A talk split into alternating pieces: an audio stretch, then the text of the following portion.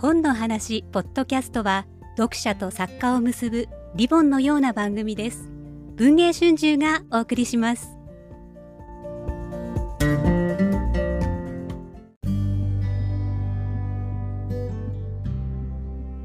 本日の本の話ポッドキャストは鬼の筆戦後最大の脚本家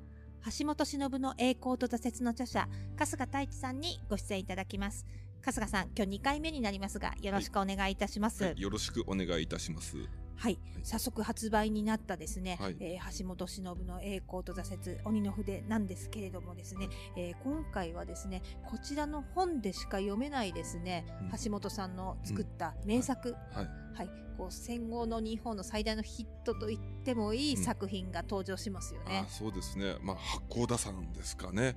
まあ何せこの八甲田山というのはまあ新田次郎原作なわけですけどまああ実際にあった事故といいますか遭難事故が元になっていてまあ約200名のえー軍人さんがあ雪の八甲田の雪中行軍の、まあ、訓練の最中に、えー亡くなってしまったという、まあ、その痛ましい、えー事件というか事故を、まあ、映画化した作品なんですけどこれ橋本さんご自身が橋本プロダクションというプロダクションを作ってそこで作ったんですよね。これがまあすごいことでつまりある種今でいうとこのインディー映画に、えなると。独立映画なので、まあ、最初にあの東宝の方で配給はしてるんですけども。ご自自自力であそれをやったというこれはちょっととんでもないことだなとしかもキャスティングが、まあ、高倉健北尾路欣也三國連太郎尾形健、まあ、本当にオールスター、えーキャストでねそれをあ3年がかりでまあやったわけですからね。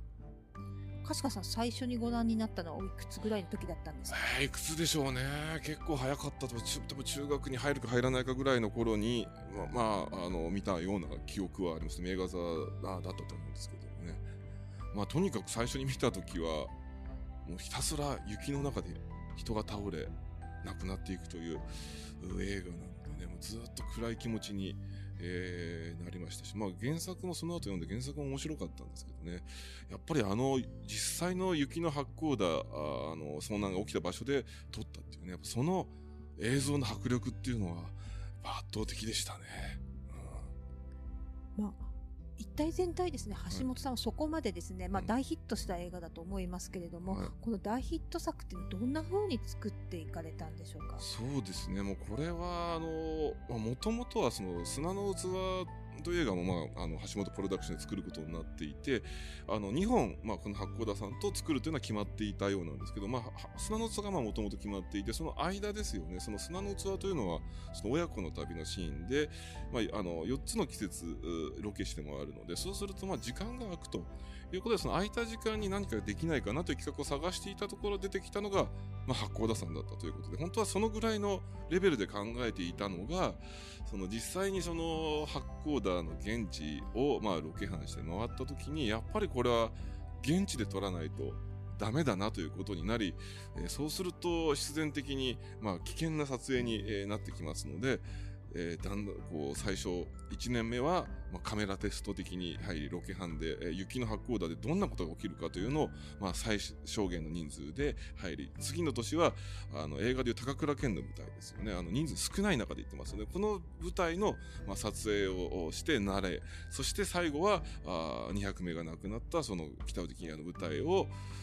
撮影するということでどんどんどんどん、まあ、慣れていきなら規模を大きくしていたということでね相当、まあ、過酷な撮影だったようでねエキストラの人たちもとにかくその過酷すぎるので要するに普通だと天気待ちって結構巨匠の人ってやるんですけど、まあ、黒澤明監督とかよくやるんですけど大体なぜやるかっていうと雲が邪魔だったりとか、まあ、晴れを待つんですけど八甲田山違うんですよね。吹雪の中の撮影なので吹雪が来るのを待つっていう世にも奇妙なあの撮影でしかもあの雪の中の撮影なので足跡がついちゃいけないんですよ。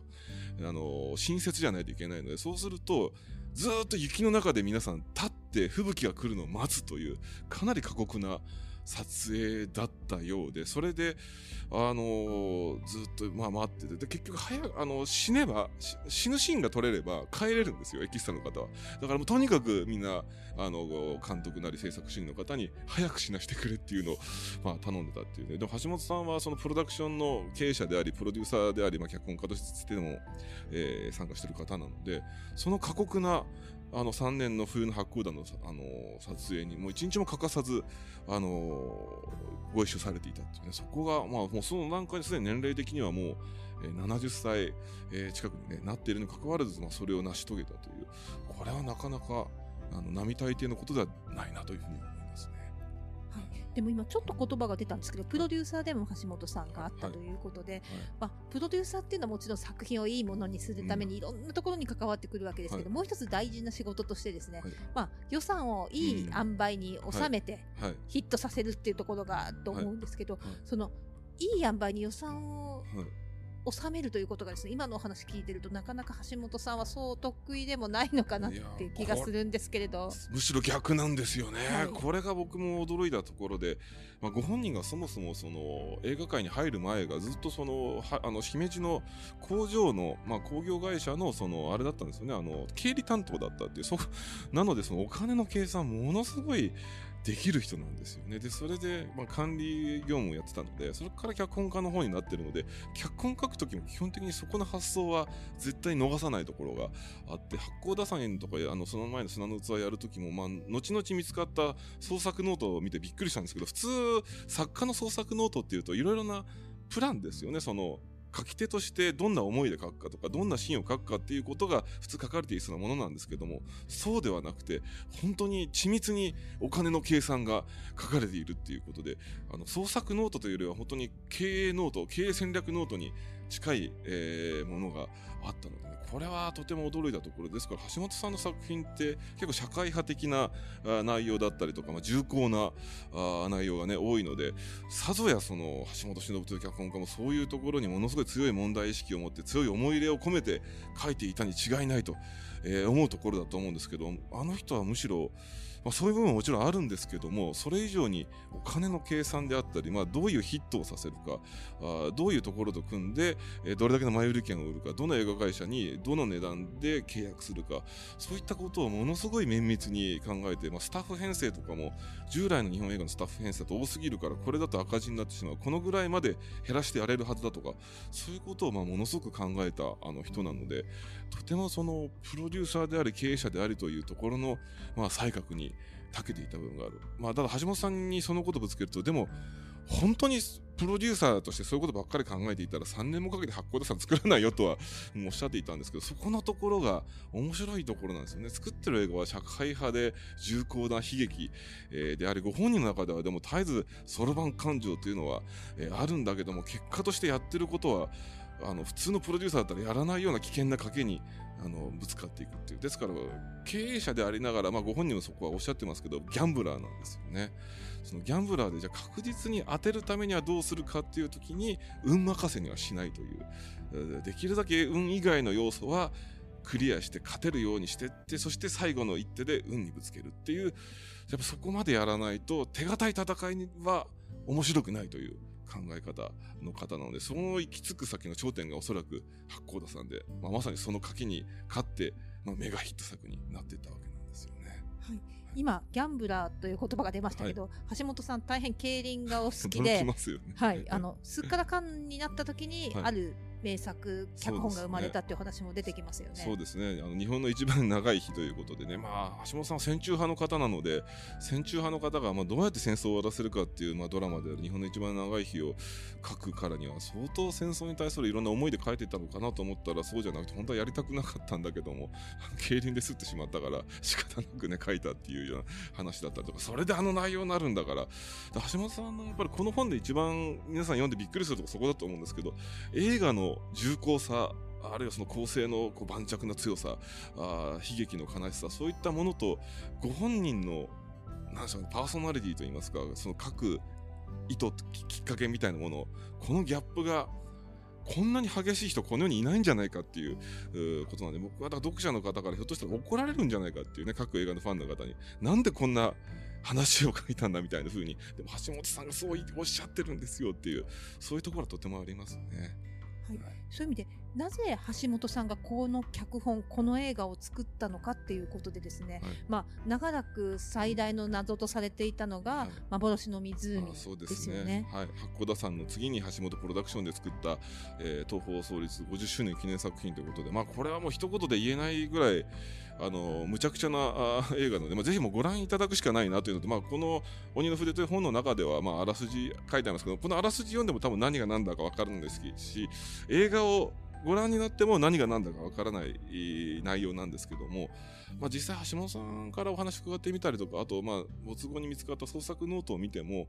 橋本さんご自身も何が何だかよく分かっていないで書いてる可能性があるっていう、ことなんですよね。まあ最初でも実は今まで賭けで思い切った賭けを砂の器も八甲田さんもやってきたんですけど実は幻の湖はご自身のきっかけとしては手堅く勝つつもりでいたっていうねこれが不思議なところで手堅く勝つつもりでいろんな要素を加えていったら収拾がつかなくなってしまったっていう。でももうそうなってご本人もそれに気づいたんだけどももうプロジェクトとして動き出してしまった。しかも自分のプロダクションでやってますからね。もう引き返すことができなくなってしまって迷走してしまったということなんですけど実は今度の本480ページあるんですけどそのうち最も分量が多く、えー、割いているのがこの幻の湖で70ページ、えー、約7分の1以上をあの割いてましてね。このなぜこの映画がこんなことになってしまったのか。これまでほとんど無敗に近い状況で全ての作品を成功させてきた橋本忍という人がしかも脚本家としてはもちろんです経営者としても砂の器八甲田さんをヒットさせた橋本忍がなぜ幻の湖という作品を作ってしまったのか。なぜあんな内容になってしまったのかというのをもう徹底検証しておりますので、えー、これがこの幻の湖が気になっているという方はもうこの本読んだらああそうなのかっていうびっくりすることの連続だと思いますね。はい、栄光と挫折という題もついておりますがその挫折の部分についても深く迫った本だと思うんですけれども、はい、まあ、橋本忍さんが実際に亡くなってからも春日さんはずっと取材を続けられて、うんそね、そこでまた大きな発見もあったということですよね。そうですね。特に亡くなられてからねまさにあの川田さんもねご一緒でしたけどその時あの橋本さんのご遺族のからあの物置であったり書斎からまあいろいろなあの資料をまあことこちらで確認することをまあご許可いただきまして、えー、チェックしていく中で見つかったたのが封筒に幻と、まあ、書かれたあ封あの封筒その中を開けてみたら幻の湖の絵コンテが入っていた。ところが橋本さんは絵を描ける方ではなかった。で絵コンテというのは演出家の要するに演出の構想を書いてスタッフに見せるための演出家の一番大事なあのキーの部分ですから。それを実は橋本さんが書いていなかったというのが判明してじゃあ誰が書いたんだろうということをまあ探し探して富山まで行ってまいりまして。えー、まさにもう砂の器の刑事と同じような感じですよね。それで、まあ、富山で、えー、真相が判明して、まあ、それと同時に砂のあの幻の湖の、まあ、現場で何が起きていたのかというのが、まあ、明らかに、えー、なっていたところなのでね、ここはまあ自分でも聞いててびっくりすることの連続でしたから、あのでその絵コンテに関してもあのこの資料として入れてありますので、そこもちょっと、ね、一緒になってご覧いただくと、まあ、びっくりすることの連続だと。はい、あのこの本の中本当に豊富な図版であるとかですね、はい、まあ、あとご自身というかご家族にご提供いただいた写真なんかもすごくたくさんあってですね、はい、本当にあの春日さんが信頼されている書き手でなければですねここまでの資料のご提供というのはなかったんじゃないかなと思うんですが、本当にありがたい限りですよね。で僕自身もあのそういった資料見つかって逆に言うと家に帰って、まあ、その資料の確認作業をして、まあ、これが結構ねあの橋本さんってかなタイプで書かれる方だと全部かなカタカナで書かれていると。これをまあ解読していったりとか、まあ、あとその前の時代だったら鉛筆で書いてあってかなり乱筆でなぜ人に見せるためのものじゃないですからねそれをまあ解読していく中ででも考えてみるとこの時点ではこれを読んだことあるのは橋本さんご自身で僕しかいないわけですよね。なんかそう思うとなんか責任の重さであると同時にある種光栄な部分っていうんですかねやっぱこの研究やってて橋本さんしか見たことないものを次に僕が見させてもらっているっていうことのありがたみっていうのを本当にかみしめながらだからこそそこにある要素はもうできるだけ一文字一句表に出して皆さんに知ってもらいたいっていうつもりで、まあ、それもあって結構実は480ページになった部分はあるんですよ。